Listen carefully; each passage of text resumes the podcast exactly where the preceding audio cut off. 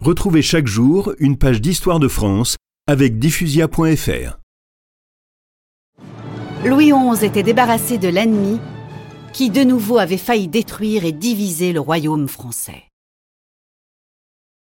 Il passa le reste de son règne à punir les seigneurs féodaux qui, en le trahissant, avaient trahi la France.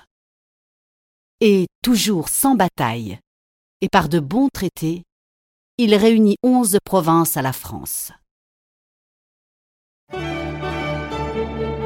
Il vécut ces dernières années enfermé dans son château de Plessis-les-Tours, faisant beaucoup d'économies, car il aimait avoir toujours un gros trésor de guerre.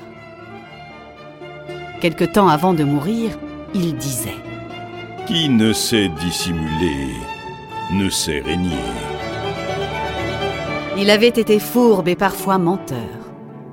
Mais il laissait la royauté plus forte et la France plus grande.